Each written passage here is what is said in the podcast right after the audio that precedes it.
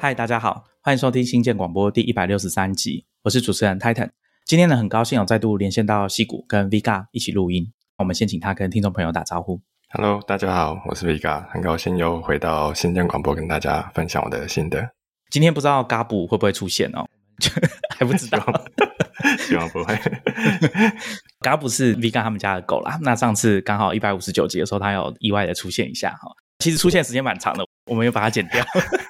我们前面已经录了两集啊，一百五十四集跟一百五十九集。那我们在我们的 Apple Podcast 上面有看到听众来留言说他们非常喜欢这一系列。那当然也有听众提到说他很喜欢 VIGA 的文章嘛，读这两个系列的文章都蛮有启发性的，甚至还有建议说 VIGA，你要不要也来录 Podcast 好了，你自己做一个自己的 Podcast 跟大家分享。因为就像你写文章，他们可能觉得说你应该也还是有蛮多东西可以透过用讲的方式来跟大家分享的。不知道你有没有这个想法？我目前是没有。我觉得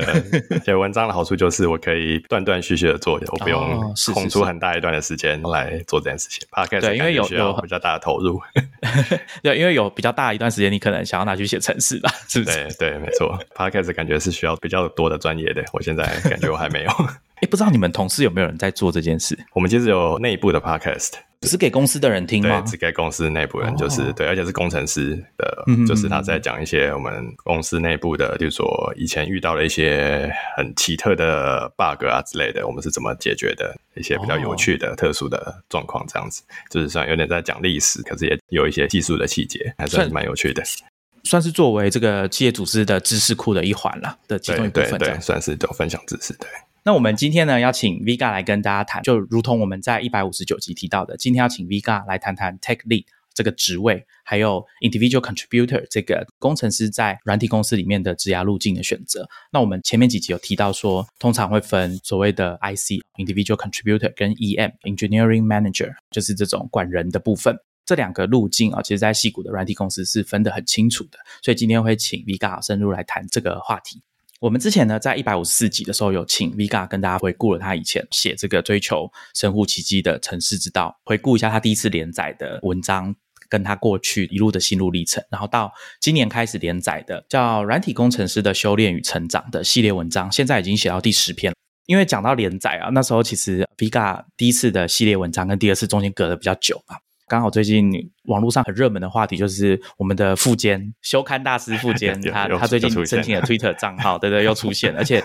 被证实说这是真的是他本人啊，本人的账号，所以呃连载再开这件事情还蛮有趣。我觉得以前大家都没有对修刊啊什么这种事情特别敏感，真的是到他开始，大家才对这件事情讲到就要特别加个引号，说要修刊这样子。我们在一百五十九集有请 Vika 跟大家分享说，他当初刚开始在现在的这家软体公司工作的时候遇到的状况。他那时候就是埋头苦干，很认真。那但是做了一两年之后，每次到 performance review 都发现说，哎，都只有拿到五分制里面的三分啊、哦，就是符合预期的评价，导致他都没有升职。那他当初是非常的困惑，所以他在一百五十九集有跟我们解释说，他当时没有注意到的地方在哪，然后包含他们其实团队的 manager 前两次都没有提出很有用关键的指引。告诉他说，身为工程师在团队的影响力，甚至说你讲大一点哦，在整个公司的影响力是要怎么达到？那如果没有做到说有影响力的话，你是很难升职的，你是很难在 performance review 拿到超过三分以上的分数的。这个部分我们在第一百五十九集有跟大家谈，在那一集节目里面，Vga 有跟大家讲说，他跟他们团队的 manager 啊、哦，在做 one on one 的时候要怎么谈，哪些事情是比较适合在这个时候讲的，那要怎么讲才有助于工程师在探索你职涯的路径上面。可以找到比较清晰的目标，就是说你该怎么做才可以达到。那这个部分完全是工程师可以跟你的 manager 去讨论、去询问他。那反过来讲，好的 manager 应该也要做到这一点，就是你要帮助你的团队的工程师在职涯上面成功，不是说确保说工作有完成这样就可以了，因为这样子工程师会不开心。那 我们之前有提过，就是主管很重要一件事情，就是要让你你的团队成员要开心，不然你事情会做不下去嘛。我们在一百五十九集的结尾，有请 Vga 谈一下他文章有一部分啊、在讲 product 跟 infra 的这件事情。我当初有说我蛮感兴趣的题目，就是说 technical 的 leverage 跟 product leverage 这个东西。那它是用这种产品的前端、后端的角度去跟大家分享说，今天如果你是一位想要专攻技术的工程师，那如果你想要让你的 technical leverage 大一点的话，那你可能要从比较前端的地方往下移动，移动到比较后端，或者说我们讲比较底层的地方。那当然，我们也有提到说，不是只有说往下走底层，你才会有影响力，才会有 leverage 啊。其实也不一定是这样子。谈到影响力这件事情，其实今天我们的主题要讲 tech lead 啊，也会请 Vega 来讲一个很重要的题目，就是说，当在团队里面担任 tech lead 这个职务，你不是管人的，你没有掌握大家 performance review 的这种，我们讲讲生杀大权有点太夸张，但是就是帮人家打分数这件事情，影响别人职涯的权利。Tech lead 是没有这个权利的，他要怎么在没有这个权利的情况下去影响团队，发挥他所谓的影响力？好，那这个是我们今天要讨论的主题。那当然也会另外来讲说，当所谓的 IC 职压路径的选择走到比较资深的时候，这个职涯的选择，它跟我们一般人比较容易想象到的 engineering manager 就是管人这件事情，它的差别是什么？这个应该就是今天我们要请 Vega 来跟大家分享的节目。一开始呢，我想看先请 Vega 来跟大家谈一下，说所谓的软体工程师他在一家软体公司里面的 career framework，我们讲一个职涯发展的框架，请他来跟大家说明一下，让大家有一个概念。那我来分享一下，一般在戏谷的软体公司，如果你是刚毕业的。大学生啊，或是硕士生，你进一家公司的时候，我们叫等级是 L 对 L 三，这个等级就是一般所谓的 Junior 的工程师最初阶的。通常你做个一两年，做的还不错的话，就可以升到 L 四，就是中阶的工程师。中阶的工程师和初阶最大的不同，就是中阶工程师应该要可以独当一面，自己完成一个专案，不太需要人家一步一步的教你。什么事该怎么做，甚至可以开始 mentor 别人。再往上就是 L 五的，变成资深工程师。资深工程师比中介工程师更高一级，这代表的是他其实有能力可以带领一个专案，而不是自己做好自己的事情而已。他必须要可以可能带领两三个人一起做一个专案，就是把它从头到尾，从设计到实做，到最后，比如说推出这个产品的新的功能，然后把它测试，一路全部都做完。再往上呢？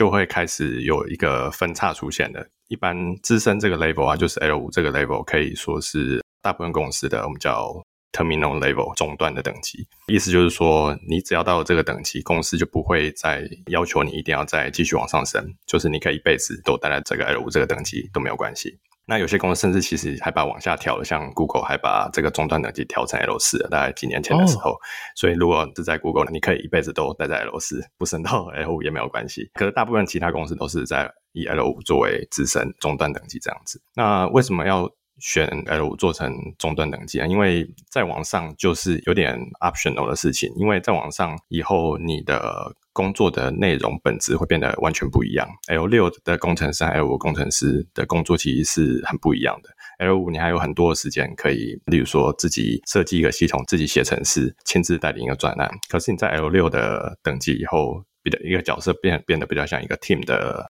lead，例如说，如果你是 IC 的话，就是可能是这个 team 的 tech lead。也有人会在 L 六这个时候开始转成 manager。变成 manager 的话，基本上就是带一个小团队，可能是六到八个人左右这个团队规模的 manager。L 六也是就是一般 manager 的起点，所以 L 六的 manager 就是管一个小 team 这样子。不管你是 tech D 或是 manager，你的工作的本质其实已经开始发生一些改变了。你更多的是你必须要带领一个团队去做事情。你必须要帮团队决定说什么事才是对的事情，团队应该要做的事情，什么事情不应该要做，就会比较少去亲自实际上很常做这些事情 L 七以上就变得又更高一层了。L 七以上就是你是带领多个团队，你如果你是 manager 的话，你可能是一个 manager 管下面好几个 manager，你就是等于是要同时对好几个团队负责。即使 L 七的 IC 其实也是一样，你可能会变成。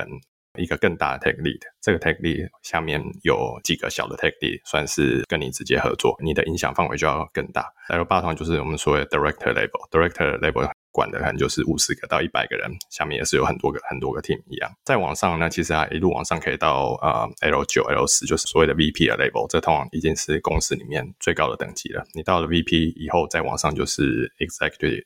就是你变成。C 叉 O 这种 level 了，所以在戏骨整个 career framework 其实都定义的很清楚。你即使是 IC，你可以一路的从 L 三一路往上升到 L 六，超过 L 七，甚至到 L 十的 IC 都是有可能的。不会说呃到了，例如说 L 五以后，你接下来想要升职，你就一定要转成 manager。在戏骨公司，通常是这两个 track 就是平行，可以同时发展。你如果是想一直带 IC，你也可以选择带 IC。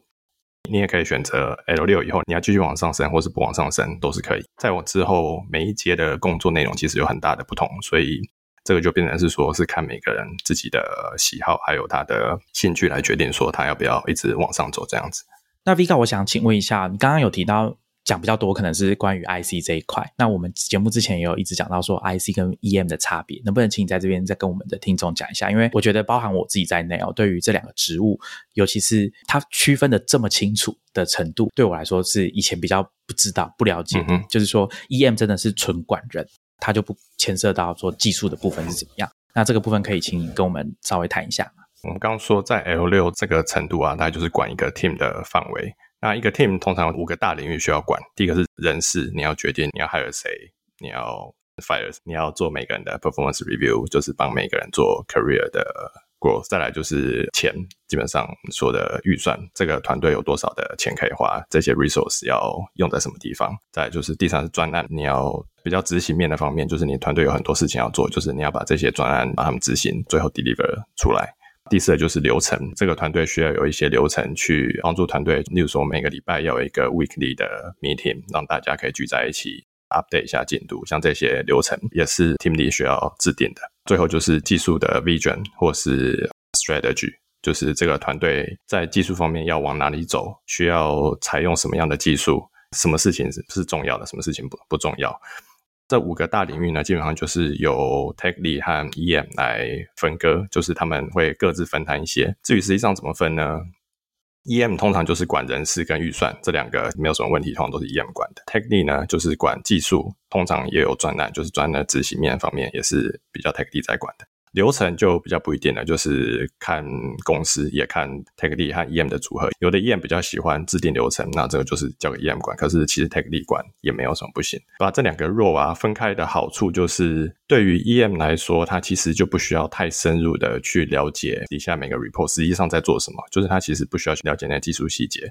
这些技术细节呢，就可以让 Tech Lead 去负责。Tech Lead 因为他自己也是需要下去写程式，他自己需要去 review 每个人的 code，review 设计的文件，所以 Tech Lead 其实对这些技术的掌握程度是比较高的。他比较知道说，实际上在执行专案的时候会遇到什么困难，然后要怎么解决。这样子的话，就可以让 Techly 比较专注在技术方面。相对的，Techly 其实通常因为他要花很多时间在技术上面，他其实就会比较少时间去想说。要怎么帮每个人找到最适合他的专案，或是每个人要怎么想帮他升职，要给他合适的机会，然后甚至还要去想要怎么害了新的人，或是甚至有些人 performance 不好，要怎么跟他沟通之类的。这些事情就是人事的方面，就是全部都可以交由 EM 去处理，Tech Lead 就比较不需要管这些事情了。所以这种分工呢，现在在西谷已经变成是一种算是标准化的制度了。只要是一个稍微大六个人以上的 team，基本上都会把 Tech Lead 跟 EM 分开来。让两个人可以各司其职，帮助这个团队一起往前进。你看，那我有一个问题想要请问，就是说，因为我们知道说分得清楚有好处，就是说让 EM 专心去管人。跟啊，比如说 hiring、firing 啊，还有预算的这些事情，有没有可能有一种情况是，Tech Lead 认为自己的团队上面少了什么东西，去支撑他们的技术，提出这个反应，去请 EM 去帮团队找到这个人？他的流程是这样吗？就有一点像是说，我用体育来比喻好了，职业球队来比喻。那我们知道总教练他是负责要按照现有的球员去制定胜利的方程式，要怎么打球，怎么赢。那我们通常球队还会有一个 GM 啊，球队会有一个要专门去啊签球员的人。正常情况下。这个职务是分开的，就好像我们在讲 EM 跟 Take Lead 是一样。对，没错。那少数状况会有例外。那我在想说，这个流程是像我刚刚提的这样子吗？对你，你的比喻其实还蛮好的。在球队里面，这个教练的角色其实比较像 Take Lead，GM 其实就是 Manager。可是这两个职务中间其实是需要很紧密合作的。意思就是说，如果我觉得团队上面，例如说有谁的表现有问题，其实我也是会直接跟 EM 讲。让 EM 去做调整，或者说，我觉得我们团队需要再多更多人来做我们现在做的专案，甚至我们有一个新的方向。这个新的方向是我们现在需要一些 skill，是我们现在团队没有的。我其实也会直接跟 EM 讲，他就可以去开启 hiring，把这些事情分开。意思并不是说 Tech Lead 就没有权利，或者是。不需要去想这些人事方面或者资源怎么分配的问题，而是说 Tech Lead 还是有很大的影响力，他还是可以直接跟 EM 沟通，影响最后的决定。EM 当然是最后做决定的人，或是他要再跟更上层的 leadership 沟通的人。可是 Tech Lead 其实在这方面，因为他实际上在做这些事情，他会比较清楚说哪里缺了什么资源，哪里需要什么调整。那这方面其实在一个好的 EM 跟 TL 组合里面，其实很需要频繁的沟通的。那如果大家有去读 Vega 之前写的这个系列文章的话，应该有读到说，像第六篇他还讲换团队这件事情，里面有提到说他第一次担任团队里面 Tech Lead 的角色的经验啊，我觉得可以请他来跟大家分享一下。他那时候在第一次当 Tech Lead 的时候，其实团队已经有一个 L 六的工程师在做这件事情，但是他们团队主管先让他试试看从专案的层级来担任 Tech Lead 这个角色。那我们请他来跟大家分享一下。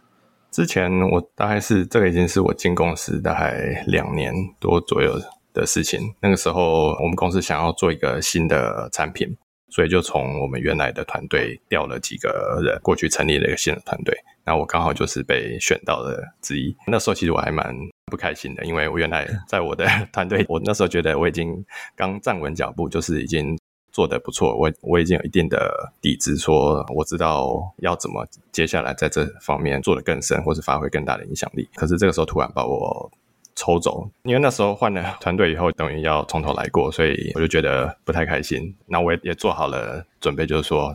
如果在这个 team 没有合适的机会，我打算就是要离开这公司这样子。所以我就又跑去跟我的 manager 直球对决，跟他谈说，因为我那时候已经有。定好一个目标，就是我想要能够在一年内可以升职到资深的这个 level。那那时候我就去跟我的新的 manager 讨论这件事情，他其实也蛮好的，就是直接跟我说，在这个新的团队其实可以给我更多的机会，因为这个团队是全新的。没有什么已经制定好的范围，或者是说没有人已经 own 现在的任何东西，所以这等于是一个开疆辟土的好机会，像一群人到了一个西部的新大陆一样，一整块地都是没有人 own 的，你要做什么其实都可以。这时候其实就是有点像先抢先赢，你可以决定说，根据你的专长、你的喜好，就说好，我要把这块地划下来，我现在要 own 这个专栏整个基础建设的部分，好，或者整个后端。这件事情因为都没有人 own，所以其实你很容易就是说好，那没有人要 own 这个东西，就给你 own 好了。所以我就跟我老板谈了一下，他就决定说，好吧，那就让我 own 整个基础建设的部分好了。各位 EM 要把这个学起来，这这种讲话方式的技巧一定要学起来。对，这这个其实蛮好，就是说机会很多时候其实是你要自己去找的，尤其这种新开始的专案的时候啊。作为 EM，他其实也要去想说，每个人应该要让他做什么事情，要如何分配这个 project。可是，如果当你的团队里面有人，其实他已经很有兴趣、很有冲劲，想要 own 一个更大的 scope 的话，其实就让他试试看，其实通常是没有什么坏处的，反而是可以变成一个很好的成长的机会，让他可以增加他 scope，试试看他能不能承担更多的责任。这样，所以那时候我的 manager 就其实蛮好，直接让我变成 tech lead。Own 整个这个新的专案的 infrastructure 部分，这对我来说也算是一个新的挑战吧。因为我其实，在那个时候并没有正式的做过 tech lead，我其实并不知道 tech lead 要做什么。有些人会觉得说，变成 tech lead 好像是一种升职，就是它是一个新的等级，或者你甚至还会有加薪什么。可其其实并没有，tech lead 在科技公司中只是一个特殊的 role，这个 role 呢，甚至是暂时的。例如说，我那时候在做 Take D 的时候，这个 Take D 的范围其实只有在这个专案内部而已。这个专案如果结束了，我们这个新的产品 ship 出去以后，我这个 Take D 的 role 其实可能就消失了，它就不需要了。所以它这个 role 呢，并不是代表说你要去做一个完全新的事情，你就会有一个新的职称这样子。我还那时候还是 L four 的工程师而已，我只是担任了 Take D 这个角色，在这个角色中，我有一些新的责任、新的事情需要去做。对于这个。团队来说，我这个 take lead 我其实也并不是管整个团队，因为 take lead scope 可大可小。我那时候管的其实就只是我们这个专案里面 infrastructure 部分而已，甚至不是管整个团队。那如果是整个团队的 take lead，他其实就要管整个专案里面，例如说有前端、后端 infrastructure，甚至 mobile 全部都要去管到。可是那时候我其实也只需要管我的 infrastructure 而已，所以其实相对范围是比较小的，也不需要真的有非常。深的技术的底子，它可以是让一个 L4 或 L5 的人来做这样子。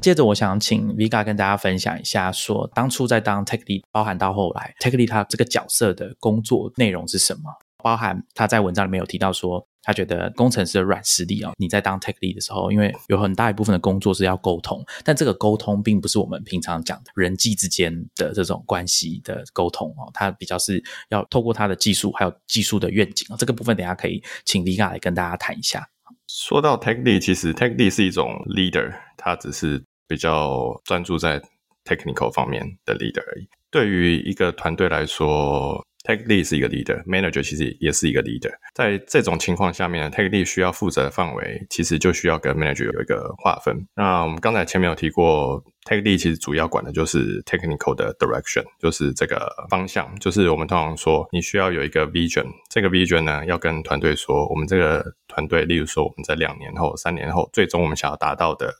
目标是什么？我们最终。这个团队想要可以达到的状态是什么？这个叫呃，我们叫一个 North Star，就是一个北极星。这个北极星就是会指引我们，知道说我们接下来要做什么决定，都应该要往对的方向走，都要往北极星这个方向前进，就是不应该要偏离。Tech lead 非常重要的工作，其实就是定义出这个北极星这个方向到底在哪里。两三年后，这个团队需要做到什么样的程度？定出了方向以后呢，接下来你必须要有一个 strategy，这 strategy 要告诉团队说。我们要怎么达到这个目标？中间要走的路径大概是什么样子的？这个路径可以不用非常的详细，它不需要详细到说我们中间到底要做哪几个专案，实际上要把东西做成什么样子，而是一些比较大方向，说现在系统有什么是符合未来我们想要的方向，有什么其实并不符合的，我们应该要把那些系统开始淘汰掉，然后甚至需要。引进一些新的技术是我们现在没有的，那我们甚至需要再加一些人，这些人必须要有一些特别的 skill 才能来满足我们达到这个目标最后的这个期望。所以 Tech D 其实很重要角角色就是把这些事情跟团队沟通清楚。跟他沟通的方法呢，一般来说我们都会写一个文件，我们就叫一个 vision 的 doc。这个 vision doc 里面其实就是把这些事情定义清楚，跟大家说我们的北极星到底是什么，为什么这件事很重要。为什么是这个方向，不是其他的方向？那为什么这件事情呢？其实就是整个文件里面最重要的一大部分。你要说服团队，除了自己的团队以外，也要说服跟你合作的其他团队，说我们现在这团队要往开始往这个方向走了。你必须要让大家同意说这个是一个对的方向，大家被你说服以后才会愿意跟你走。Tech lead 其实是没有什么 authority 的，所以我并没有办法掌握别人的生杀大权。所以其实如果大家不买账，就是我提出愿景，大家觉得这东西不 make sense，或者说这东西根本不会 work，那其实大家不买账的话，团队也就走不下去。这样的话，你自然就没有办法驱动团队往你要的方向前进。所以在这个中间，其实是需要很多来回的沟通的。不是说我今天写完了这个文件，写完以后就没事了，大家就一定会买账，而是其实这需要非常多来回沟通，在一次一次的 one on one 中，跟其他团队 tech lead 或者甚至团队里面比较资深的工程师私底下问他们的意见，还有把他们自己本身的呃想法也纳入进来，最后可以融合成一个大家都同意的一个愿景，而不是说你今天自己一个人想了一个愿景以后就强迫整个团队去执行，其实团队是没有必要买账的。我刚刚听 Vega 分享，我觉得有几个重点哦。第一个就是因为他没有 authority，所以技术的部分你要很有说服力，所以担任 tech lead 的工程师在技术的掌握应该要够强。另外一个是 Vega 在文章里面其实有提到，就是说如果你的愿景是会影响到这个团队的，那你可能在 one on one 的时候要可能先跟你的 manager 去讨论，甚至刚刚 Vega 还有补充说，你其实也可以跟团队的其他工程师私底下先讨论，了解他们在想什么。所以这个可能也不是那么单纯，说我只要靠技术，我就是告诉大家说这个东西比较好，我们就用这个就对了。好像也不是只有这样，那甚至你还要先说服别人。我不知道 Vika 能不能分享说你听闻的这种经验，就是说 如果说服失败要怎么办？这事其实很常发生，就是哦，真的吗？因为在一个好的公司里面，其实每个工程师都很厉害，那每个工程师也有自己的想法。他们并不是说今天有一个人他的弱势 tech 力他提出来说一个 vision，说大家应该往这方向走，底下公司不会那么简单就买账的。对于一个好的公司来说，让每个工程师其实都有机会发表他们的意见是很重要的。在这种情况下，有一个人如果要跳出来说我们团队的 vision 是这个，大家往这个方向走，这个人就必须要能够去说服整个团队所有人，甚至是周围其他团队说这真的是对的方向。至于怎么说服，这其实就是难的事情。那这个就是所谓的沟通能力需要用到的地方了。工程师需要很多 soft skill，soft skill 最重要的东西就是沟通。沟通呢，你必须要有输入也有输出，你必须要能够听别人的意见是什么。很多时候，这些很有想法的人啊，你只要愿意去问他，他其实会给你意见的。所以我会特别 set up 一些 one on one 跟这些人沟通，听他们对。团队的想法是什么，或是他们自己有没有什么 vision？因为大部分在做专案的人，他其实对自己在做的领域会很有想法，他会知道说他自己在做东西应该要往哪里前进，有什么缺点是应该要改进的，然后有什么问题是 user 现在碰到的。那这些问题其实也的确只有那些在做的人会比较知道。你如果是没有现在在做的人，其实很难会知道这些事情。所以这时候听他们意见其实就很很重要。听到他们意见以后，你必须要能够把这些意见融合进一个。统一的比较大的 vision 里面，这就是 tech lead 的工作。融合进去以后，必须要再把它沟通回去给，例如说这个资深工程师，要说服他说：“好，我听到你的意见了，你的意见现在被我融合进去这个 vision 里面了。那你对这个 vision 现在的想法是什么？你你觉得这个 vision 有没有解决你遇到的问题？有没有对这个团队可以带来更好的 impact？这种来回沟通其实需要做很多次。”你必须要能够一个一个这样子跟团队里比较重要的、比较啊资深或是其他团队 T L 一个一个跟他们沟通，说服他们说他们想要解决的问题都被解决了。这个 vision 就是现在大家需要往前进的方向。这个其实就是需要花蛮长时间的，所以一个 T L 并不是说这个 vision 你只要花个几天写完就没事了。这个过程其实需要。好几个月去慢慢把这些事情确定下来，然后把这些细节确定好，然后甚至你要排好优先顺序，因为你不可能什么都做，不是每个人意见提出来以后，他一定都可以被做的。有些人他会提意见，可是你也必须要能够跟他沟通说，对，这的确是一个问题，可是这件事情的优先顺序其实并没有那么高，因为比如说它影响到的使用者很少。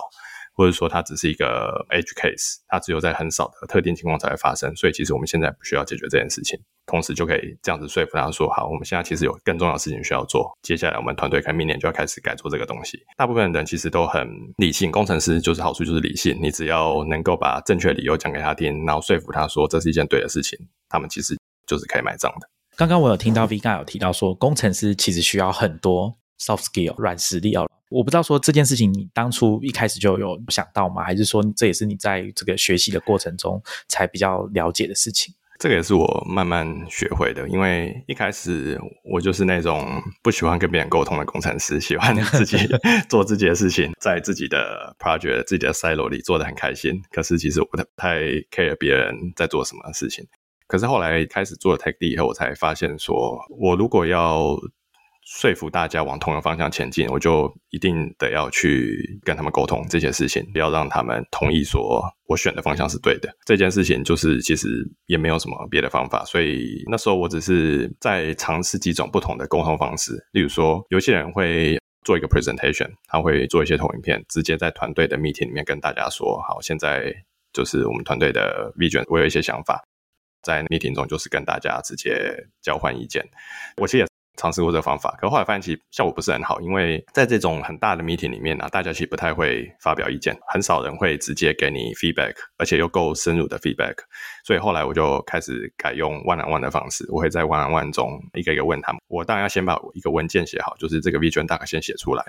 只要有一个算是草稿就可以了，有几个比较大的方向说。我们应该要往这边走，然后把那些东西稍微解释一下，就是为什么要这么做，我们要做到什么程度，这东西为什么很重要。解释以后，就会开始一个一个跟比较重要的那些人私底下谈这件事情。我发现这个方式对我比较有效，因为 one one 的时候，他们会比较愿意讲的比较多一点，比较深入一点，而且。也给我空间，就是比较多的时间可以来回去修改这个文件。你如果是在那种大 meeting 里面呢，大家会比较 expect 说你好像已经有一个比较完整的东西可以分享了，就是这东西不应该是一个很草稿的状态阶段。对对，可是，在万万万中就可以比较容易的讨论这些比较草稿阶段的东西，那你就可以慢慢修，花个两三个月把这些东西修到大家都觉得蛮满意的程度。最后你可能还是要做一次 presentation 啊，跟比较多人一起讲。可这时候其实因为你已经跟大部分重要的人都已经先咨询过他们意见了，所以他们其实这时候已经不会有什么意外了，他们也不会去给你什么想要阻挡你啊，或者是想要你在做更多的工作这样子。我听 Vega 在跟大家分享哦，我觉得这等于是工程师版的我们讲乔事情，然后只是说这个乔事情的主题是用技术来谈哦，并不是讲别的东西这样子。接下来我想请 Vega 来跟大家分享，刚刚一直听到 Vega 说要写一个文件嘛，那我们就请他来跟大家分享说这个写文件的一些原则，还有一些实务上他的经验可以跟大家分享。写这个文件，如果我们以一个我们说的 Vision Doc 来说，这个 Vision Doc 呢，就是你必须要能够很清楚的跟大家解释说，我们的最大的目标是什么，就是这个 Vision 到底是什么。这个 Vision 应该要是有一点远的，就是它不能近到说下一个 quarter 或是甚至一年内。就可以做完。你的 level 越高，你的 scope 就应该越大。那这个 vision 时间就要拉得越长。所以，如果是 L 六的 take d 来说，它的 vision 可以是，例如说一年左右的 vision。如果你是在 L 七，这个东西可能就要变成两年甚至三年。如果你是 L 八，这东西可能就是三年以上的 vision。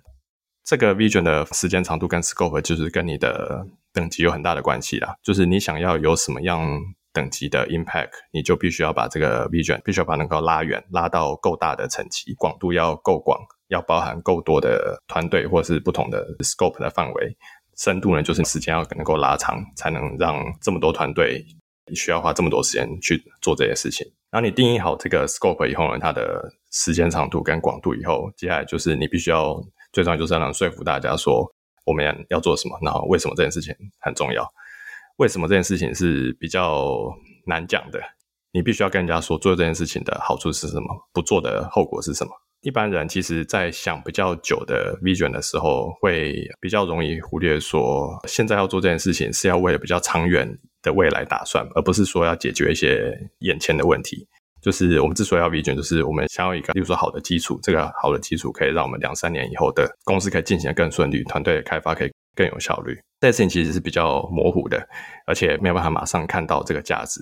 所以在 Vision 大考中，就是要能够很清楚的阐述说这件事情为什么值得做，我们需要投资两三年的时间下去，然后让团队往这方向做。两三年以后，我们可以得到什么样的好处？例如说，可以让团队的开发效率增进十倍之类的这些好处。是需要很够被明确的看到，甚至测量的。有些东西是没有办法测量的，像团队开发效率之类的。可是你还是可以，我们叫就是 elaborate 这件事情，把它讲得很清楚。为什么做了以后可以得到这么多好处？在 B 卷大合中呢，也需要考虑的就是不应该讲的太细。我们要讲的是大方向，还有中间的 milestone 是什么？我们需要几个大的目标，中间需要达到。可是不应该讲的事情，就是说实做的细节。实做的细节就是像。假设今天您是一个 L 五的人，L 五的人通常就是你必须要能够 own 整个专案的实作，你必须要能够设计这个系统，你要想说这个系统要怎么设计才能跟其他系统合作。这些设计的细节呢，其实你应该假设说下面会有 L 五的人去做。如果你已经是 L 六 tech lead 的，其实你就。不应该去设计这些系统的细节的，你甚至不应该去写说这个 code 应该要怎么写，这个 API 应该要长什么样子，这些东西其实都应该是下面人去把它定义出来就好了。你在团队的层级，或是在这种两三年 vision 的层级，只需要讲大方向，还有中间的 milestone。这个 milestone 呢，可以被划分成几个大的 project。那这个大 project 呢，其实你就可以变成，例如说一个半年长的 project 或一年长的 project，然后交给两三个资深 L 五的人去 on 就可以了。把这些事情划分清楚以后呢，就不会有种好像是所有事情都是被 take lead 做完的。下面到底要做什么感觉？take lead 要做的事情就是 focus 在比较大的方向，把这些大目标设定好。至于实做细节，就是给下面的研究这样子。虽然我们可以想象说，哎，Tech Lead 他不会自己下去写这个实作的程式，但是看起来好像连这件事情该怎么做，都把它放给。应该要负责的工程师去掌控，不管是在比如说我们讲实物上，或者说心理上，哈，你在文章里面有提到 ownership 嘛？那这样子，这位工程师他对自己要做的事情，他会有比较强烈的这个东西是我要负责的，而不是说单纯的接受一个指令。这个 take lead 都把东西这些细节都写好，那他就像一个按部就班的工人一样去把这些事情完成。我想这好像是你想要强调说应该要避免的状况。对，没错，工程师其实是很有自主性的，他们想要很大的 ownership。这个 ownership 是从头到尾的，就是说，对一个资深人来讲，如果是有一个 take D 或是 manager 给他 task，应该就是说，好，我们现在有这个问题需要解决。至于这个问题，实际上你要怎么解决，应该是这个工程师自己去想的。Manager 或 Tech D 其实不应该要跟这个工程师说，你要用这个 X Y Z 的方法去解决，你的程式应该要怎么写，你的系统要怎么设计，这些事情都不应该帮他想。工程师需要能够自己去有这个 ownership，想这些事情，想出最好的解决方法。最好的解决方法呢，其实通常也只有实际上在做人知道，因为他在做的时候可能就会发现一些新的问题，他必须要能够及时的去调整这个方法，或者试一些新的方法。所以如果你把这个方法在上面先把它想好了，这个方法很有可能其实是错的，就是做到一半才会发现。那你这样子又要再去来回的沟通，再去跟这个人下指导棋，说哦，你这个方法不对，那我们再试一个新的方法好不好？这样子的话，就变成这个人就完全没有 ownership 了，他就变成只是在执行你的指令的一个我们叫 coding monkey 一样，就是他只是一个猴子。是是，所以这个其实这个讲的已经很明白了。对，这就是我们喜欢对，这就对，这就是我们其实想想要避免的情况。所以在一个 team lead 或 tech lead 的层级，就是要把这些事情真的下放给工程师自己去做，不要管太多他们在做什么。这叫 micro managing，是一个管理上的大忌。刚刚 Vega 有提到说，他最后还是会做一个简报给大家。当然，他在沟通的过程当中，他有提到说他要写一个文件，所以我想要请他跟大家分享说，这个文件的形式，他比较偏好用什么方式，或者说他尝试过用哪些形式来呈现这一份文件。之前我跟 Julie 有跟大家分享说，在 Amazon 内部啊，大家都会用所谓的六页文件去开会嘛，去进行沟通哦，因为他们蛮早就舍弃啊，他们可能算是说发现这种投影片的缺点哦，所以舍弃了这种形式。那一直到今天，所以我不知道说可不可以请 Vega 也来跟大家分享一下，说他写这个所谓的技术愿景的文件，这个形式是怎么做，跟大家分享一下。我们公司其实没有特定的形式，像是 Amazon 你说的这个 Sex Pager，他们还有个叫 PRFAQ 的东西，这个是他们很有名的，他们已经把这个东西变成他们的标准流程。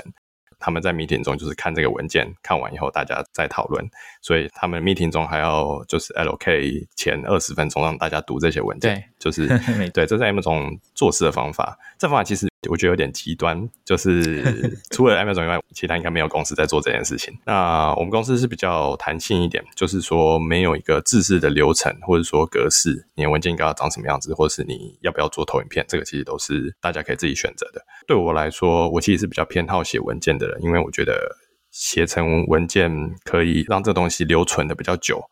投影片有个缺点，就是它需要一个人去讲。你才能有完整的 context。你如果只看投影片的话，其实投影片里面的资讯太少了。很多投影片我们现在不喜欢放很多字嘛，都是只有几个比较大的重点在上面而已，然后一些 bullet point。这样子的话，其实看的人是没有 context，他其实会没有在同时听那个人在讲的话，是没有办法知道一个完整的 big picture 是什么。所以写成文件，我觉得就是可以很有效的解决这个问题，让大家有一个很完整的 context。这个文件甚至可以连接到其他的文件去，因为你在写文件的时候，这个文件不会是一个处在一个真空的状态，就它一定跟其他的专栏会有连接，它跟其他的文件也会有连接，所以把这些连接全部放进去也是很重要的事情。最后就是因为写成文件，我们可以直接在上面让人家 comment，如果分享出去大家有意见的话，其实就会直接在上面问问题，或是给你一些 feedback，跟你说这东西可能写不够清楚，或是。这个点他觉得不对，这些来回其实都是很重要，就是你必须要有很多的这种 feedback 的 loop，你才能去真的把这个文件写好，把这个 vision 传达清楚。对我来说，我觉得文件是一个比较有效的方式啊，可以把这些东西花比较长的时间去把它写清楚、讲清楚。而且你一旦写好以后，这东西就可以流传下来。很多我现在两三年前写的 V 卷，到现在其实还会有人跑去看，就是因为这个 V 卷到现在我们还在执行。那执行的这个过程中呢，有时候有一些新的人加入了。团队里有新的人，他们其实并不知道这个以前呃我们有讲过在 Vision 的事情，所以我这时候其实只要把这些文件分享给他，他去看一看，那有问题再来问我就好了，我不用再把整个演讲，比如说重新再做一次。那对我们 onboard 新人或是要把这些 Vision 持续的不断的传递下去，都会比较有效。哦，我觉得刚刚 Vika 讲到一个重点，就是因为更前面一点有提到说，这个 Vision 有时候需要的时间比较长。那在执行的过程当中，你的团队可能会有新来的人，好，那要怎么样让他很快知道？写的很详细的文件，可能是一个很棒的方法，就是他把脉络都保留下来，甚至还有参考的其他的文件的资料也可以放在里面。那还有另外一个，我自己觉得啊，说写文件这件事情，应该也可以是一个很好的方法去检验你对你自己的 vision 的论述到底是不是 OK 的，因为这很赤裸，你写下来你会发现说你这边哎，我好像没有讲的很清楚，或者是别人也会看到，就是说哎，你这边讲的没有很清楚，你不能像是在。做投影片的报告的时候，用一个笑话或者是很厉害的台风把它带过去哦，这是没错，没有没得躲，所以这这是一个好处。关于写文件，刚刚 Vika 还有说，这个东西保留下来的好处，就让后面的人可以看到。这边我想请 Vika 来谈一下，说我不知道他当初第一次身为 Tech Lead 啊，成功的用他的技术愿景的文件去说服这个团队的时候，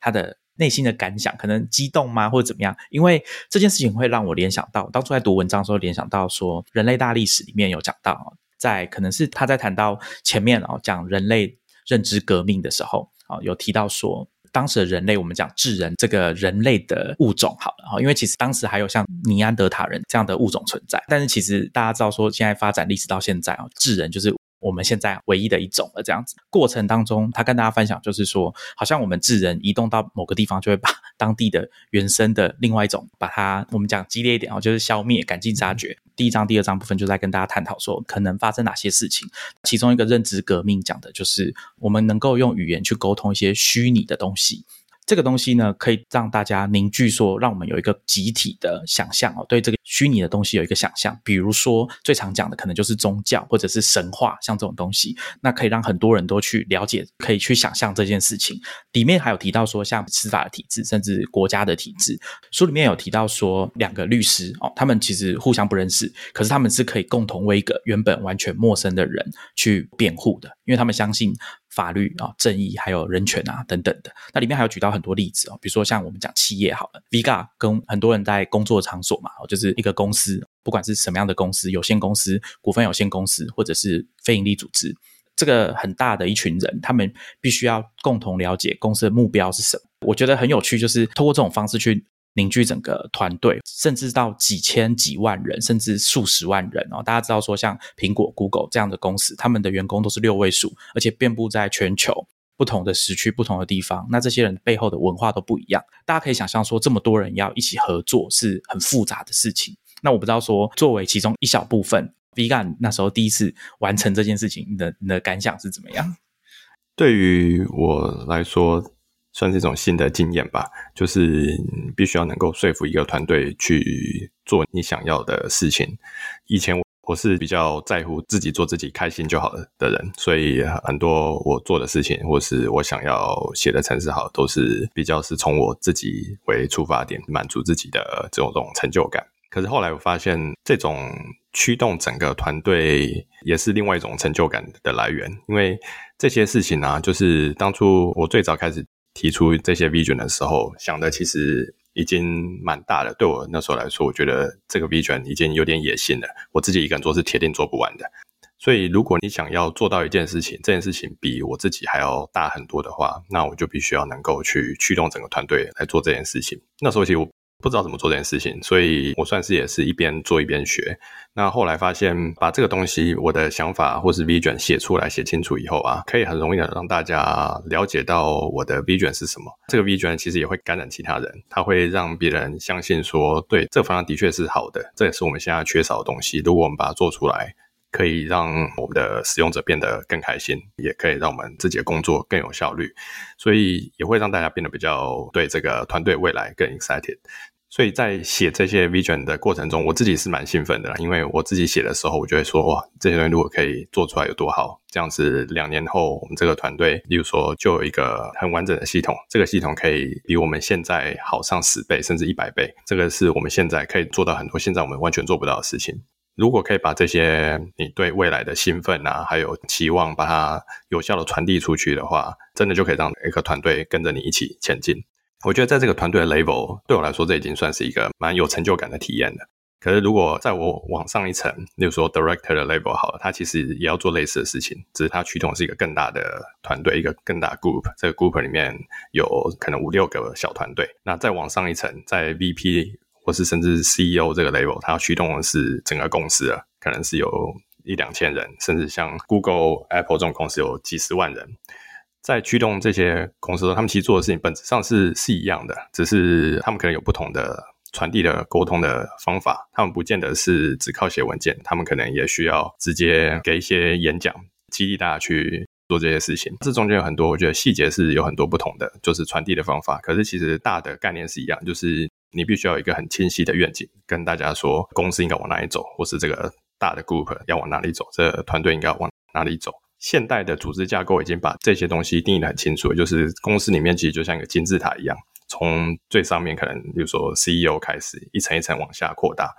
每往下一层就再多可能十倍的人这样子，所以一个公司可以涨到十万人甚至百万的这个等级，其实就是他们有很多的这样的层级。那这些很多的层级如果很有效的话，这些。愿景或是目标是可以一层一层的，就是很有效传递下去，中间不会失真。当然也会有很多的问题，这些组织变得越大的话，这些沟通的复杂度就会变得越高。因为很多事情没有办法在中间有效传递，它中间可能传一传就不见了，或是传一传就变了一个样子。下面的团队需要互相沟通的成本也就变得越来越高。就是说，这件事情不是传到你这里，你就可以直接去做的，你必须要跟很多其他的 team 互相合作，要甚至要叫很多其他，例如说十个 team 同样去做这件事情才能。完成，所以这个难度当然是会随着组织越来越大，然后就越高。可是沟通愿景的方式啊，或者是传递讯息的方式，我觉得其实是大同小异的。不知道可不可以请 Vga 来跟大家分享一下，有有没有什么技术愿景的实际案例？这样有一个蛮好的例子是 NVIDIA 这家公司，NVIDIA 是现在大家都知道做 GPU 的公司。他们在其实二三十年前的时候，他们做就是绘图晶片而已。那时候所有在做绘图晶片公司，他们的客户就是游戏，例如说给游戏的使用者，让他们有更好的硬体，可以画出更漂亮的三 D 图片。可是 NVIDIA 很厉害的是，他们在大概二十多年前吧，他们就想到说，GPU 不只是可以拿来玩游戏。它还可以拿来做一些比较我们说 general purpose 的高速运算，所以那时候他们就开始做了 CUDA 这个平台。CUDA 就是他们用来给软体开发者在 GPU 上面开发一般城市的平台。这个 CUDA 呢，不止可以让游戏公司使用，它其实像现在被很多做 machine learning 的开发者，他们把他们的那些 machine learning 的呃城市全部都是靠 GPU 加速才能跑得比 CPU 能快十倍、快二十倍快。可是 NVIDIA 其实，在二十年就已经想到这件事情了。他们开始做 CUDA 的时候，其实没有什么人相信他们，大家都觉得他们疯了。明明游戏产业这么好，为什么要分心去做一个，比如说这种 general 的高速运算？那时候看起来好像只有学术界可以用而已。因为那时候其实没有 machine learning 还不红，那时候没有人知道说未来 machine learning 需要用到那么多的 GPU，也没有人知道说未来加密货币对加密货币会出来，可以用 GPU 来挖矿。完那时候没有人知道这件事情。这些人都还不存在，所以那时候做 CUDA 比较像是做给学术界，让他们可以做高速运算，可以取代掉一些超级电脑的使用。可这个使用其实非常的小，就是在那个时候其实看不出来这个市场到底会有多大。可那时候 NVIDIA 很厉害，是他们的 CEO 非常的坚定的说，这个就是 NVIDIA 未来的方向。他们就设定了这个 vision，这 vision 就是要让 NVIDIA 变成一家可以支援这些 general 高速运算的公司。他们晶片不是只有拿来玩游戏而已，而是可以做很多其他的事情。他们这个 vision 其实一开始的时候没有人相信他们，所以他们其实那时候他们股价其实还暴跌了好长一段时间，好几年，就是让股价不断的下跌，直到 deep learning 出现了以后，才改变了这件事情。deep learning 大概是二零一二的时候吧，差不多十年前出现的。那时候出现的时候，大家就发现说，哎。这个 deep learning 需要用到非常多的运算，而且这运算全部都是平行运算，可以在 GPU 上面做得非常快、非常好。然后就开始有人把这些程式移植到 GPU 上面，然后大家就发现说，哇，GPU 真是太棒了，比 CPU 好上十倍、二十倍。然后那时候 NVIDIA 就开始高速的、疯狂的发展，就是快速的成长，完全就是因为跟上了这波 deep learning 发展的趋势。可是大家比较没有想到的是，他们其实早在十年前就开始做这件事情了，他们已经很早就想到这个 B 卷。把资源投注在这里，不断的开发。他们光做 CUDA 这个团队的工程师，其实就上千人在做这 CUDA 这个平台。所以这件事情就是说，你要对未来有个想象，你要这个想象说，这些技术在未来的某个时候，它可以有很好的、很大的 impact，它可以 pay off 现在我们做的所有投资。领导者很重要的角色就是要说服大家相信这个愿景，并且也要。说服大家就是相信这个领导者，让他继续做下去。不然的话，就是这个东西如果例如说做到一半就放弃了，就被砍掉了。那现在就没有这个酷大这个平台了。现在这些高速发展就全部都没有了。这个就是刚刚我们在讲说，几千个人要一起合作，好，不是光靠说，哎，我发钱给你就愿意做这件事啊。因为根据刚刚 Vga 的描述，其实工程师对自己在做的事情，他们是需要很清楚，或者说你要能够说服他们，不然的话，也不是说单纯说下个命令他就可以做，因为。实际上就是工程师今天像刚刚我们节目一开始 Vika 有谈到说他被迫换到一个团队之后，他其实有点想要走嘛，所以他们换工作其实是没有那么困难的所以你如果没办法说服大家，那后面的后果就是你可能会损失一批人才。这个其实在现在也有。正在发生啊，很多科技公司他们希望工程师回办公室上班嘛，但是工程师不愿意啊。对，那这虽然说跟技术愿景没有关系啊，但是这我举的一个例子就是说，你必须要说服工程师，大概是这样子。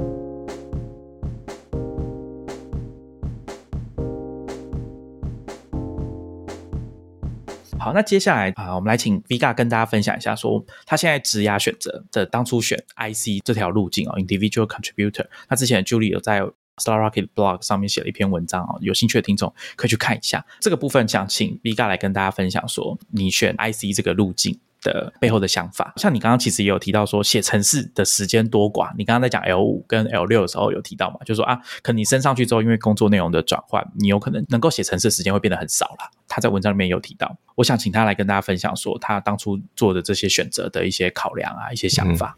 当初我在 L 五。升 L 六的时候，其实是有机会可以转成 manager 的。就是说，如果我想要的话，我其实是可以在 L 六这个 level 变成 manager。我记得跟我 manager 讨论过几次这件事情。那那时候我的想法是说，对我来说，我我蛮清楚的知道我自己是喜欢比较 hands on 去做事情的人。我喜欢可以直接接触到技术的细节。我喜欢可以写程式，写程式对我来说是一种休息，它其实是一种让我放松的活动。所以我还蛮 enjoy 做这件事情的。如果是在 IC 这条路上发展的话，我自己是可以控制说我要有多少写程式的时间。就是说，虽然如果我继续往上升，我的写程式时间会变少，可是我其实还是可以留一些时间让我自己写程式。那这件事情是我可以自己控制的。可是如果我转成 manager 的话，好的 manager 其实是完全不应该写程式的，就是他不应该去碰这件事情，他应该要完全相信他的工程师还有 tech lead。可以去把技术的细节都搞定。他只要知道这个团队的大方向是往哪里走，这个团队能不能跟公司的目标契合，就是这个有没有 align 好就可以了。这意思就是说，如果我要选择做 manager 的话，我其实就是要放弃自己写程式这件事情。那对我来说，这是一件有点痛苦的事情，因为 manager 的工作很大一部分就是在跟别人开会，跟比如说所有的 report 做 one on one，还要跟其他合作的团队。开会，整天的活动基本上就是开会而已，所以对我来说，开会是一件非常消耗我精力的事情。就是我想要开会时间越少越好，可是如果要做 manager 这件事势必是不可能的，所以我那时候就觉得说，我就是不应该走 manager 这条路，我可以继续走 IC。可是我要做的选择是，我要不要继续往上升？我想要往上升到哪里？我那时候已经到 L 六了，所以 L 六其实已经是一个大部分人觉得可以蛮满意的程度了，就是你可以管一个小的团队。你在这个团队里有一定的领导力，你可以领导这团队往你想要的方向前进。你的影响力其实通常也可以不错，甚至稍微扩展到团队之外。所以那个时候我决定了这件事情以后，我就开始决定说好，我要继续在 IC 上面走。那我可能可以在网上再升个一级，看看那时候状况如何。可是我不见得会想要一直升下去，因为越往上走，你可以写成的时间就越少，你说负责 scope 就会越大。如果是以 TL 这种 role 来说的话，你要越往上，你的 scope 就是要管到越来越多的 team，就是你不能只管你的 team 就好了，你要管 team 就越来越多了。这算是一个个人选择啦，因为我到现在，我现在是 L seven，可是 L seven 我需要管的范围其实已经有点大了，就是已经大到说，如果我要再扩大下去，我就必须要管很多我其实并没有那么有兴趣的东西，就是其他团队做的事情，我其实并没有那么有兴趣。我不是说我想我的 scope 越大越好。那样对我来说是一种分心，所以我现在就是算是蛮满意我的状态。我可以比较 focus 在，例如说我现在做的就是基本上整个公司的 machine learning。我觉得我在这块做的还算蛮开心的。如果我要再扩大，我就是要去管比较其他跟 machine learning 没有关系的事情了。这些东西可能现阶段我还不想碰的事情。这边我稍微岔题问一下，说，因为 Vga 你在文章里面有提到说，你必须要很小心的安排，才会有足够的时间写程式嘛？你这边可以跟大家分享一下你个人的做法吗？这件事情就是我必须要在 Calendar 上面 block 掉一点时间，就是你要在 Calendar 上面留一些时间，跟大家说你现在就是要自己 focus 做自己的事情，你不用特别写说要做什么了，你可以就是写出一个 focus time 这样子。因为写程式需要一个蛮长的连续的时间，所以它不能被中断。如果我不刻意去安排这个时间的话，很容易就变成整天会被很多各个小 meeting 插满，就是这 meeting 可能就会间隔个半个小时、一个小时啊，中间留着这个。空档就太少了，你没有办法专心的真的去好好做完一件事情。所以要做这件事情的 trick 就是事先要在 calendar 上面直接 block 掉，比如说一整个下午，我会一个礼拜至少 block 掉一天一整个下午，甚至有时候是两天这样子。把这些时间留下来，你才能真的专心去做一些比较深入的工作，然后去好好的想这些事情，研究一些城市的时间。回到 IC 这个话题啊，刚刚 Vika 我跟大家分享说，他对 IC 目前这个职涯的路径的选择的想法哈，就是说他觉得自己目前暂时是处在一个比较满意的阶段。我想请他跟大家分享一下，说他觉得怎么样，你的这个 IC 的职涯算是发展比较好的。或者是说，你当初在想说要选择 IC 这条路的时候，有没有什么类似我们讲 role model 好了这种让你觉得可以学习的对象，或者是让你可以参考他的做法的人？我觉得有一个蛮喜欢的 role model 是 Guido van Rosen，他是 Python 的发明人，他其实一路上整个职涯都是 IC，他从来没有做过 manager。他在几个公司间换来换去，他做的角色就是 engineer 而已。他算是一个，你可以说是传奇人物吧。就是在工程师来说，他可以独立的发明出派糖来，甚至把它推广成一个现在是全世界最 popular 的城市语言。这个其实都是他开始启动这个 project、立的这个 project，还有。带领整个 community 的发展，它其实就是很好的说明说，你不需要是一个 manager，甚至你不需要，例如说成立一间公司来做这件事情，你也一样可以在这个世界上有很大的影响力。以一个 IC 做出来的东西，一个真正实用的系统、实用的城市语言，可以让全世界这么多人使用。这件事情其实对我来说是一个蛮好的一个目标啦，就是如果你做 IC 可以做到的程度，就是真的可以很多人使用的系统，帮助很多人改善他们的生活啊，让他们工作生活变得更好。我觉得这是就是一件非常值得我追求的方向。以工程师的身份去完成这些目标，对，你可以以工程师身份去完成，你不需要是一个 manager，或是你不需要立的一间公司，成立一间公司来做这件事情，你可以以个人的身份来做这件事情。节目最后啊，之前我们有说爱料理的共同创办人 Richard，他也是我们节目的常客，他有跟我提几个问题啊，想要让我来问一下 Vega。我们刚刚在节目的前面已经有跟大家说，像 IC 的这个职涯的路径选择，跟 EM 讲 Engineering Manager 啊这种要管人的，它的差别是什么？可是啊，在台湾或者是说一些新创公司里面啊，通常做技术的，我们讲 Tech Lead 好了，或者是本来是走 IC 的，可是他今天要加入一家新创公司，好，或者是我们在台湾比较常见。的技术相关的职务，他可能免不了还是要去做管理的事情。这个部分可能可以说是有一些本来选 IC 的人，他就是不太想要花时间去管人这件事情嘛，他想要专注在技术上面。这个部分我就好奇说，如果你选择 IC 这个职业发展路径，它是不是等于先天上会限缩你之后要换公司的选择？对某方面来讲，这的确是没错，就是。我觉得跟环境有很大的关系。我觉得可以分两种情况来讨论啊。台湾的公司啊，我觉得有两种，一种就是所谓比较传统的公司，他们是习惯比较 top down 的管理。你有上层发号施令，下层的人其实不需要思考，他只要去执行上面的命令就好了。这种模式其实，在制造业蛮有用的，就是可以很精准的生产出各式各样东西。但在软体业这是行不通的，软体太复杂了，需求也不清楚，还会变来变去的。没有人可以就是从上到下把所有的细节都规划好，下面的人照着做就好了。因为这些指令不精准，而且需求改变的时候，你又没有办法及时的去调整。那在这种情况之下，其实就没有所谓比较高阶 IC 的生存空间，因为你只要发楼。上面的给你命令就好，你不需要自己思考。你如果不需要思考的话，其实你就不需要有比较高阶的 IC 去，例如说去发想整个 technical 的 B 卷是什么，或是 strategy 是什么。这些人其实就是在被管理层做掉了，就是他们的管理者其实就是在想这些事情的。他们做完的时候，就是下面只要负责执行。所以这个我觉得比较像是一个文化上的差异啦，就是这种 top down 文化让高阶 IC 其实没有空间可以生存。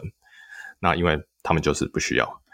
第二种情况是，台湾的软体公司大部分都很小，台湾很少大型的软体公司，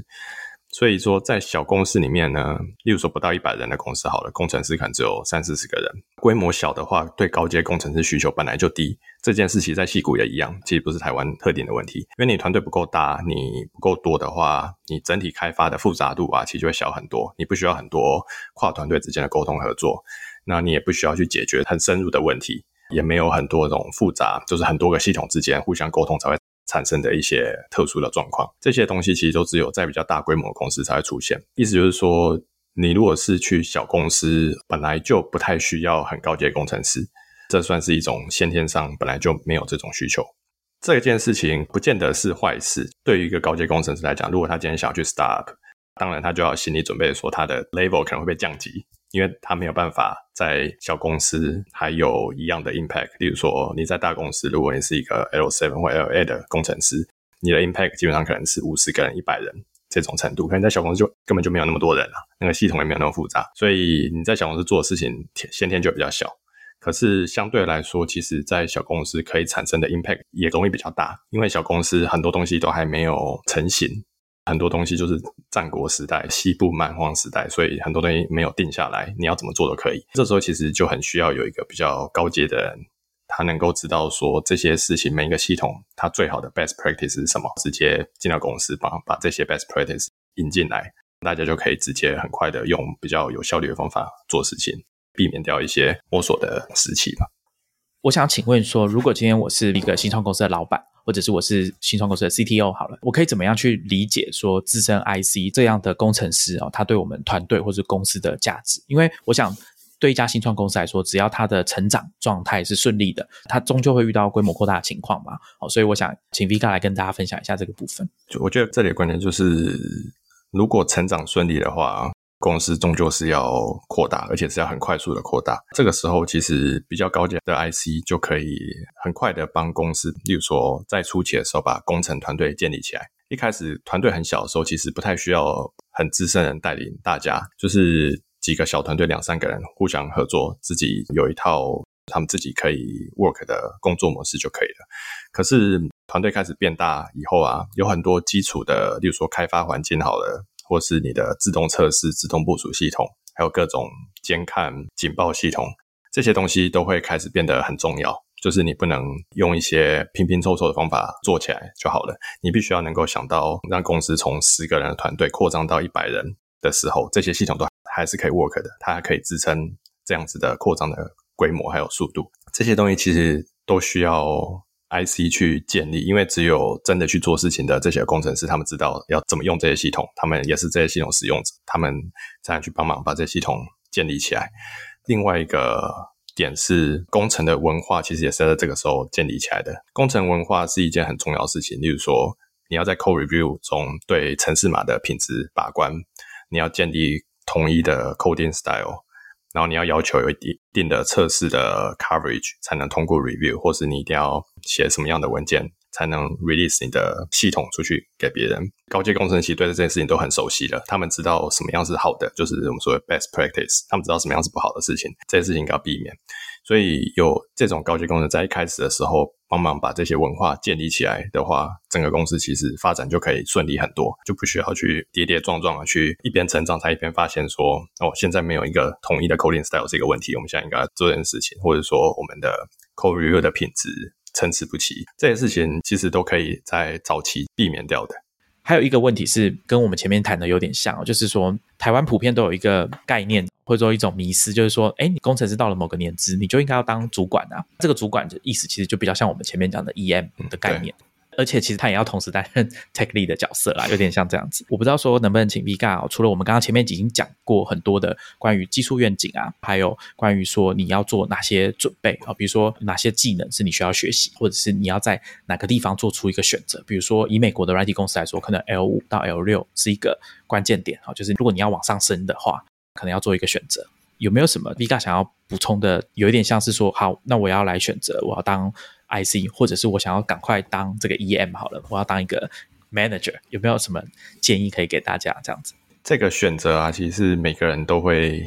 遇到的一件事情，就是在职业发展中，你有一定的年资，在资深以上这 level，很有可能都遇到这件事情。那我觉得大部分人担心的是，这个选择好像非常的重要，就是好像是一个单行道，它好像没有回头路一样。可实际上其实并不是这样的，有非常多的人其实在这两个 track 中，就是 EM。或是 IC 中不断的转换，就这个不是一个单行道。我认识很多人，他们一开始是一个 IC，例如说 L 六的 IC，他们有时候会因为有一些机会好了，或是说有一些需求，他们就转去做 EM。做了 EM 做了一年以后，就发现 EM 不适合他们，所以他们决定又转回来变成 IC。这种例子其实还蛮多的。这件事情在戏股是一件蛮普遍的事情，所以说这个选择它不是一个不可逆的选择啦。嗯，所以对工程师来说，这是一件很好的事情。意思就是说，如果你有机会可以选择的话，又不确定说是不是真的以后想一直做工程师或者想做 manager，所以这时候有机会其实可以尝试做做 manager，其实没有什么不好的，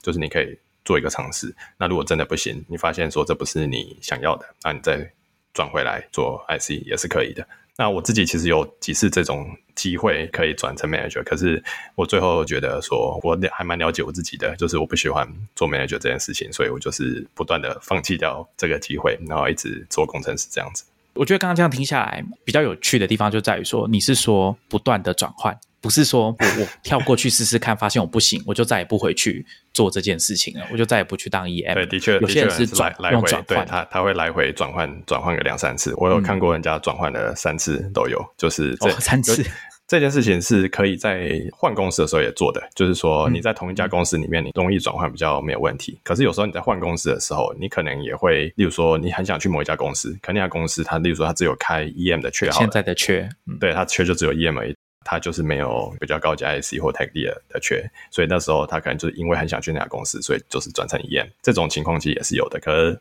他可能在那里做一做，发现 EM 做 EM 还是不开心，所以又在那里转回 IC。这种例子我是也有看过。所以这个其实就是跟有时候是你想去的公司啊，或者市场的状况比较有关系。可是并没有什么限制，是说你一旦做了 EM，你就再也不能回头做 IC 了。这个其实都是可以不断的转换的。刚刚 Vega 提的这个案例啊，其实 Julie 的文章里面有跟大家提到几个，有一点像是来回转换的。他今天可能想要在某个部门当 IC，但他想要在换另外一个部门的时候去担任 EM 的角色，或者是担任 Manager 的角色。因为我们刚刚讲大部分是聚焦在工程师，但其实也不是只有工程师有。IC 跟 EM 的选择，其实像设计师也是有的，或者说做产品设计，他们其实也是有的。这个可能跟每家公司状况不一样，但是无论如何，就是想说有这个观念，就是刚刚我们这样讲，好像说，哎，在 L 五到 L 六是一个很关键，我们用了关键这个字哦，好像让这个决定变得非常的重要哦。但其实有时候可能不见得是这样子哦，它是可以有机会来回转换的。那我们过去的节目里面，包含我们在跟大家讲 Creative Selection 的作者啊，Ken Koshenda，他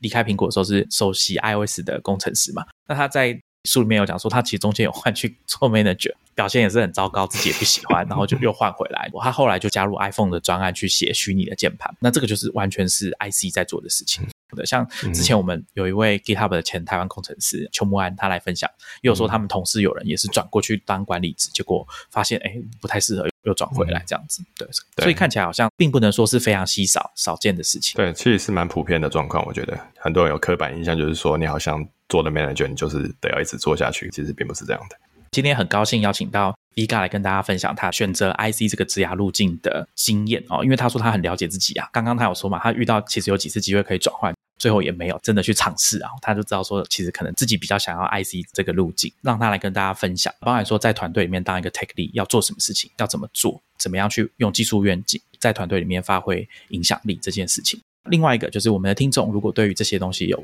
疑问的话，我们的 show notes 上面应该都有 Vega 的连结啊，他自己的部落格，大家可以试着去联系他，问他问题。因为我觉得之前在读 Vega 的部落格，包含他现在在 Medium 连载的文章，这个印象就是他其实蛮乐于跟听众互动，回答读者的问题。好，那我们再次谢谢 Vega，很高兴他来跟我们录了三集，这已经超乎我原本的规划了。我原本是觉得说。有一集不错，两集很好啊！没想到他很大方，愿意跟我们录三次哦。这个我们从四月还三月哦，一录录到现在五月底，谢谢 Vika 啊。那我们今天就跟大家聊这边，我们下一集见，拜拜，拜拜，谢谢大家。